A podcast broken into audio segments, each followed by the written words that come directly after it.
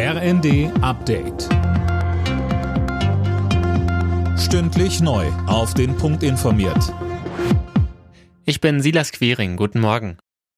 Bundesumweltministerin Lemke hat sich an der Oder ein Bild vom Ausmaß des Fischsterbens gemacht. Sie sprach mit Politikern und Einsatzkräften vor Ort und zeigte sich sichtlich betroffen. Erste Kadaver wurden auch schon im Stettiner Haff an der Ostsee entdeckt. Mecklenburg-Vorpommerns Umweltminister Backhaus sagte im ZDF, wir haben ja darum gebeten, dass äh, das Angeln jetzt eingestellt wird und dass die Fische, die gefangen werden, wir sind in der Hochtourismussaison, dass diese Fische nicht genutzt werden. Die Berufsfischerei ist auch gebeten worden, die Netze einzuholen und auch das Baden äh, im Haff äh, soll möglichst unterlassen werden. Zum Jahrestag der Machtübernahme der Taliban in Afghanistan hat Bundesinnenministerin Faeser ein Aufnahmeprogramm für dort verbliebene Ortskräfte angekündigt. Wir lassen sie nicht zurück, so Faeser in der Bild am Sonntag. Das größte Problem werde sein, sie aus Afghanistan rauszubekommen.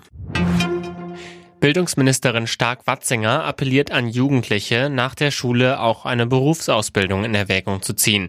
In der neuen Osnabrücker Zeitung sagte die FDP-Politikerin, eine Ausbildung sei ein gleichwertiger Start ins Berufsleben. Sönke Röhling, dass die Ministerin so für die Ausbildung wirbt, hat auch mit dem Fachkräftemangel zu tun. Ja, der macht ja vielen Unternehmen zu schaffen, mindestens so sehr wie die Lieferkettenprobleme, so stark Watzinger. Und nachdem jahrzehntelang immer wieder der Eindruck erweckt wurde, dass jeder am besten studieren sollte, will sie nun eine Lanze für die Ausbildung brechen. Die sei zum Start ins Berufsleben genauso viel wert wie ein Studium. Mit einer Exzellenzinitiative will sie der beruflichen Bildung deshalb neuen Schub geben.